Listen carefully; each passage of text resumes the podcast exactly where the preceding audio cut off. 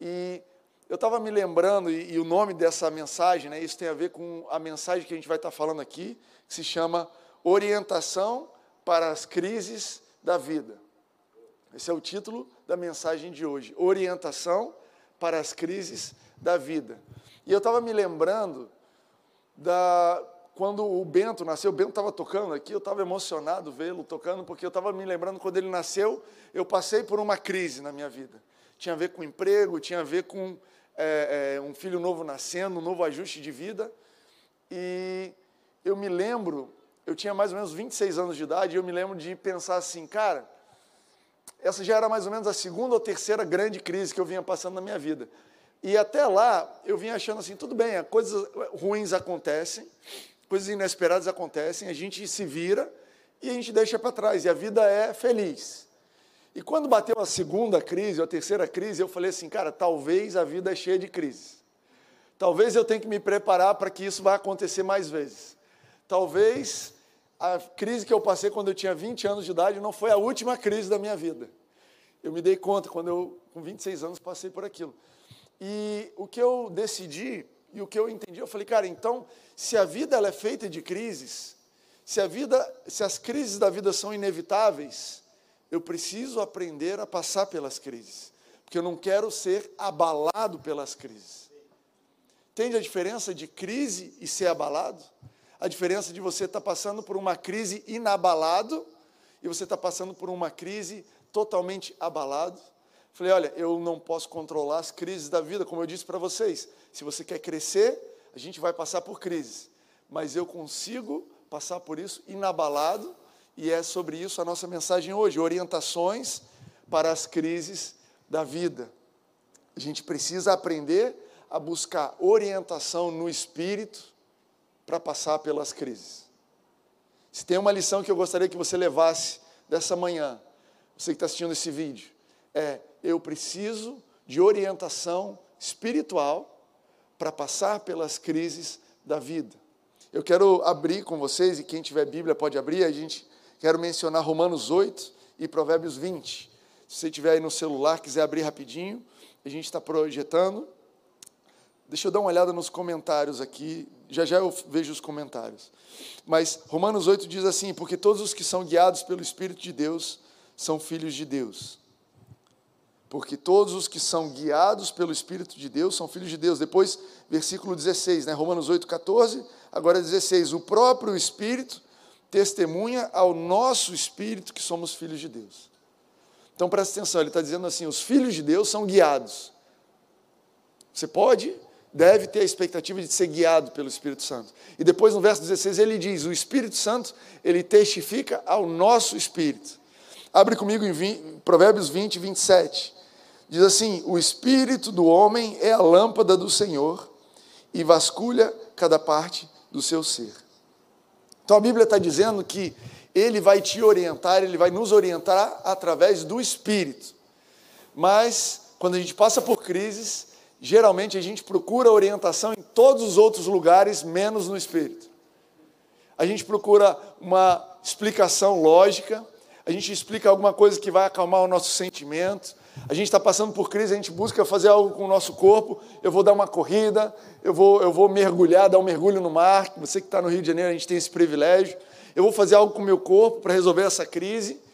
Eu vou, eu quero estar tá na igreja, eu quero ouvir o pastor, eu preciso de um sinal. Deus faz o céu amanhecer verde para eu poder saber que você está comigo. E a Bíblia diz que Deus vai nos orientar através do Espírito. Eu dei duas passagens para você. Que Deus fala conosco através do Espírito que Ele vai nos iluminar, que Ele vai nos guiar através do Espírito. E antes da gente avançar, e é importante para você entender como ser orientado na crise, eu queria que você aprendesse e soubesse, antes de tudo, do que você é feito. Antes de você entender e, e, e conseguir receber essa orientação do Espírito, você e eu precisamos entender do que nós somos feitos. A Bíblia diz que nós fomos feitos à imagem e semelhança de Deus, isso está em Gênesis 1, e depois em João 4, Jesus fala para a mulher samaritana: Deus é Espírito. Se eu sou a imagem e semelhança de Deus e Deus é Espírito, eu posso dizer que eu, na minha essência, sou espírito. Se você abrir, ah, não vou mencionar, não, você não precisa abrir aqui agora, mas Filipenses 1, 23, quando Paulo está dizendo sobre a morte dele, ele diz assim: Olha, talvez seja melhor eu ir para estar com Jesus, mas para vocês, para mim era melhor ir com Jesus, estar com Jesus, mas para vocês é melhor que eu permaneça no corpo. Olha o que ele está dizendo: que eu, quem eu sou, não é esse corpo aqui. Eu vou ser eu mesmo, indo para o céu, estando com Jesus, deixando esse corpo para trás. Ele estava dando a entender que você e eu somos mais do que esse corpo aqui. Que o momento que a gente morre, a gente parte para o céu, parte para o céu tudo que nós somos, apesar do corpo ficar. Depois, o mesmo apóstolo Paulo, em 2 Coríntios 4, ele fala assim: embora exteriormente estejamos a desgastar-nos, interiormente estamos sendo renovados dia após dia. Ele faz uma diferença de quem você é por fora e de quem você é por dentro.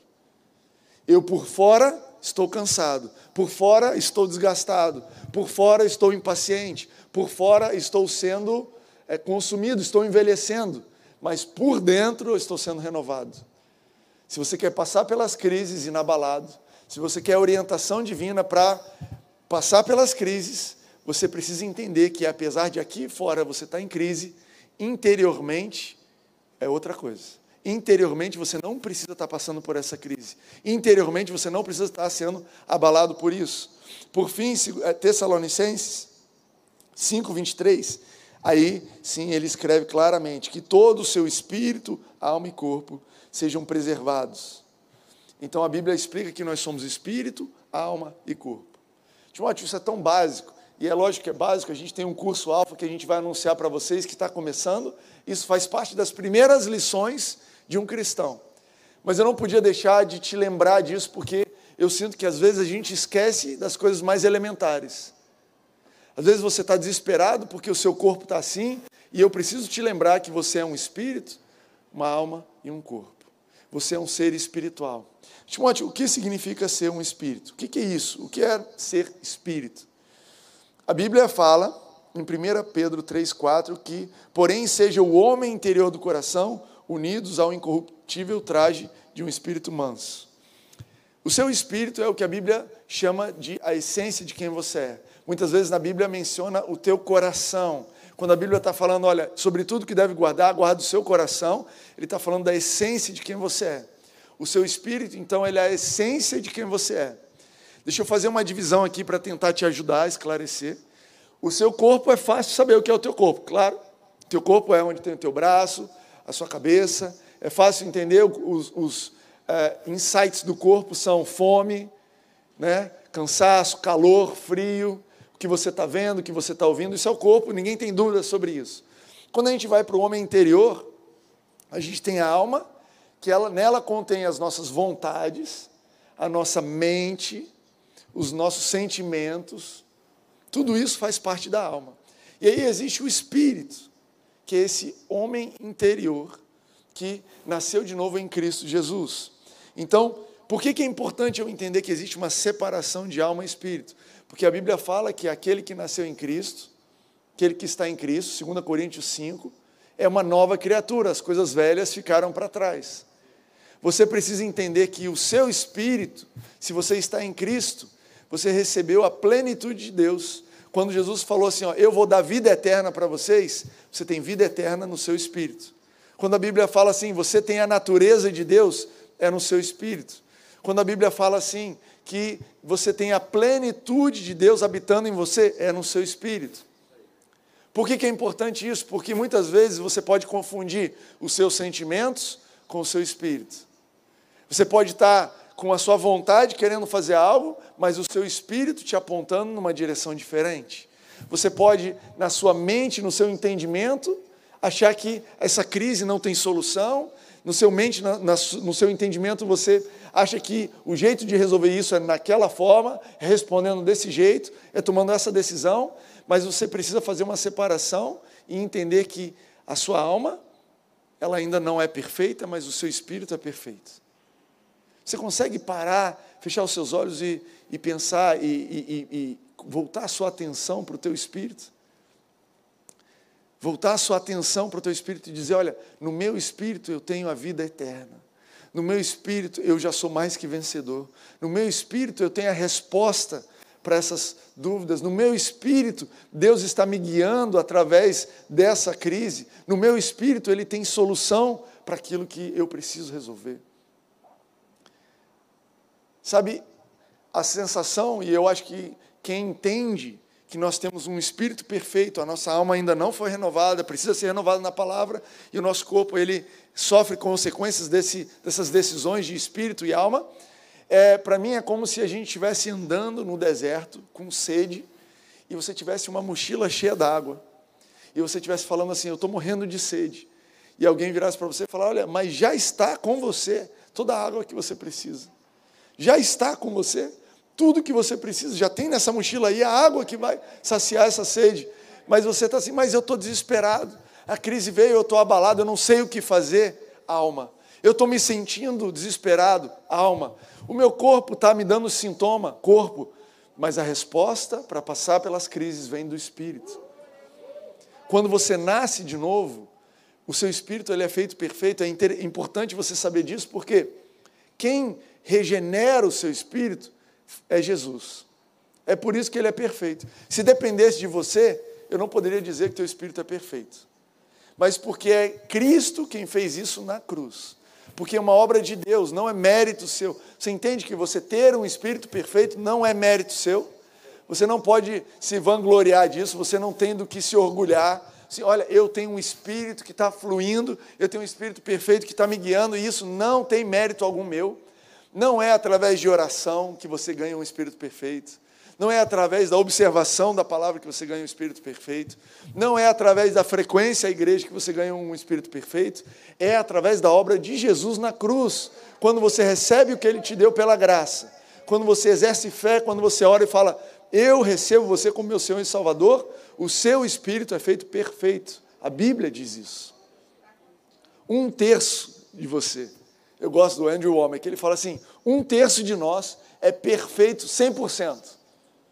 Então, se você está olhando no espelho e vendo alguém cheio de falhas, está vendo as rugas aparecendo, se você está olhando no espelho e você tem dúvidas sobre se Deus tem algo para você, se você tem solução, se você vai abandonar aquele vício, se você vai parar de responder daquele jeito, eu quero te encorajar a olhar no espelho e falar: o que eu estou vendo é o meu corpo, mas aqui dentro existe um espírito que é o verdadeiro eu, e esse espírito é perfeito aqui dentro existe alguém que foi transformado por Jesus, que já está salvo, que vai para o céu, e aqui fora eu não estou vendo, mas eu estou contando com esse Espírito, eu estou contando com o que flui desse Espírito, é através desse Espírito que Deus vai me livrar dessa situação e vai me avançar dessa crise.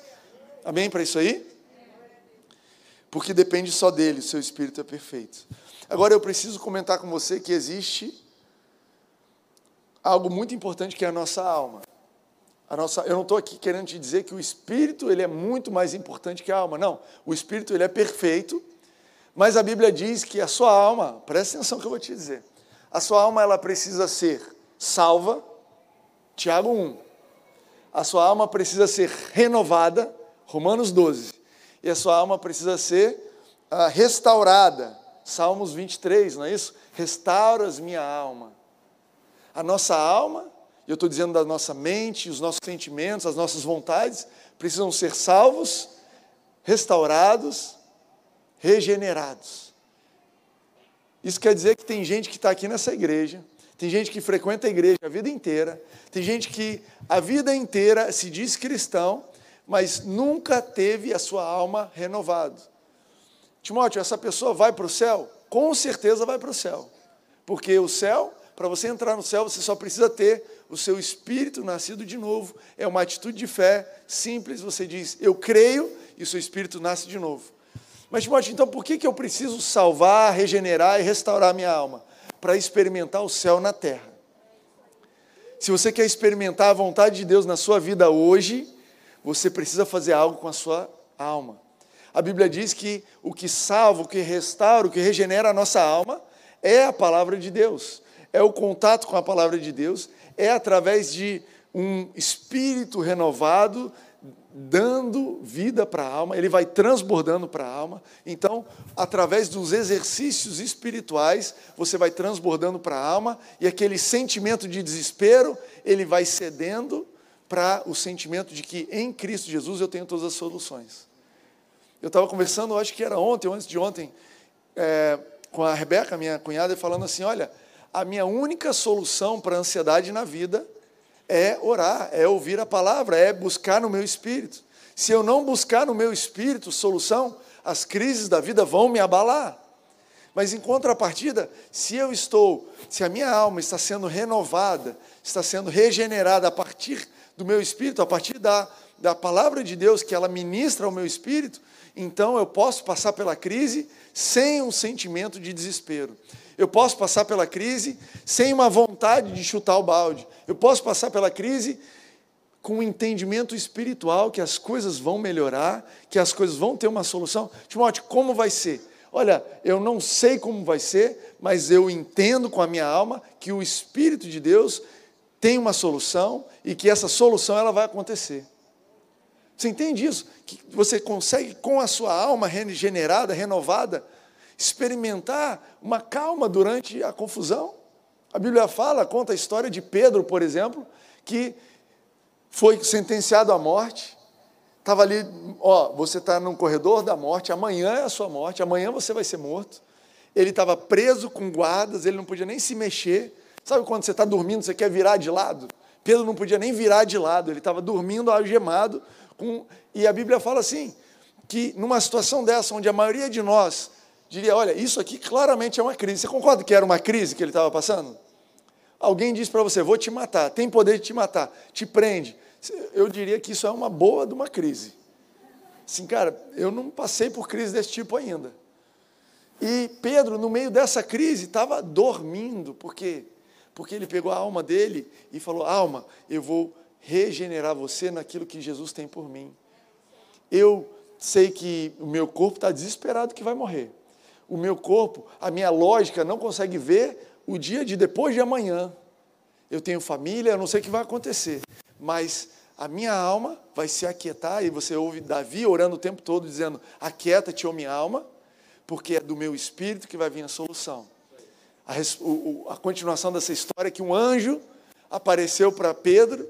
Normalmente na Bíblia não tem dizendo que o anjo teve que acordar a pessoa, normalmente a Bíblia diz que quando aparece um anjo, a pessoa meio que pula da cama. Eu pulo da cama não é nem com anjo. Uma criança aparece na minha cama, no meu quarto, eu pulo assustado. Os meus filhos falam, pai, você nos assusta. Você me assusta, pai. Eu falei, você que me assustou, estava dormindo. A criança vem quieta assim, você tem filho em casa? Você está dormindo, na hora que você abre o olho tem uma criança assim, ó, no pé da cama. Eu me assusto, eu pulo e eu acordo. Se fosse um anjo, eu acho que eu ia desesperar mais ainda que é um camarada que eu nem sei quem é, está aqui na minha pé da minha cama. A Bíblia diz que apareceu um anjo e Pedro não acordou. Pedro nem acordou. O anjo teve que cutucar Pedro e falar: Acorda, Pedro. Por quê? Porque a alma dele estava tranquila, a alma dele estava descansada, a alma dele sabia que a solução para essa crise vai vir do meu espírito. A solução para essa crise não é natural, é sobrenatural a solução para o que eu estou passando não depende do meu intelecto, não depende dos meus sentimentos, não depende da minha sabedoria, não depende das pessoas que estão à minha volta. A solução para essa crise vai ser, vai vir do meu espírito, porque a Bíblia diz que é através do espírito do homem, Deus ilumina o homem. Ele vai trazer luz para essa situação, ele vai trazer clareza para essa situação, ele vai trazer a direção clara, as decisões claras através do meu espírito. A Bíblia diz, e se Deus disse, então eu vou confiar que Ele vai fazer. A Bíblia diz que nós somos guiados pelo Espírito Santo. Você pode ter uma expectativa de ser guiado. Você sabe o que é ser guiado? Sabe que ser guiado é diferente de receber instruções? Sabe a diferença? Você receber instruções, alguém para aqui na praia e fala para você assim, um gringo fala, para onde eu vou? Para o Pão de Açúcar. E você fala, olha, segue até o final da Avenida Atlântica, vira para a esquerda, você vai passar por um túnel, no final você vai chegar na Urca, você vira à direita e chegou no Pão de Açúcar. Isso é dar instruções. A Bíblia também tem instruções para a nossa vida, mas a Bíblia vai além das instruções. Jesus disse assim: Eu vou para o bem de vocês, porque eu vou enviar o Espírito Santo, que ele vai ser o guia. Quando você tem um guia, não é assim, vai reto, vira à esquerda, vira à direita. O guia fala assim: vamos juntos. Eu vou com você. Você quer ir pão de açúcar? Vamos juntos. Segue que eu estou indo com você. Opa, você ia virar para a direita, não é para a direita, é para a esquerda. Cuidado com essa bifurcação. Calma, isso aqui é só um túnel, vai passar o Rio Sul, daqui a pouco você vai chegar. Nós temos um guia, você pode ter a expectativa de ser guiado pelo Espírito Santo. Mas como é que ele vai te guiar? Timóteo, eu preciso de orientação, vamos conversar. Não, a Bíblia não diz que ele ia te guiar através da minha vida. Você já se deu conta disso? Que eu não sou o seu guia? Timóteo é o meu guia espiritual. Eu não sei se vocês podem me chamar de guia espiritual. Você pode me chamar do que você quiser, eu não vou responder. Timóteo é o meu guia espiritual. Eu não sou guia espiritual de ninguém, eu também estou sendo guiado. Está entendendo isso? Eu também não sei o caminho todo, eu sei quem sabe o caminho. Eu estou aqui para cooperar com o seu guia. Assim como você também está aqui para cooperar com o guia, cooperar com o Espírito Santo na vida um do outro. Eu queria fechar essa mensagem com isso. A cada crise da vida, nós precisamos aprender a buscar orientação no Espírito. A cada crise da vida, nós precisamos aprender a buscar orientação no Espírito. A sua casa tem uma gaveta, uma caixa de remédio? Você aprendeu que quando está com dor de cabeça, você vai buscar solução naquela gaveta, naquela caixa?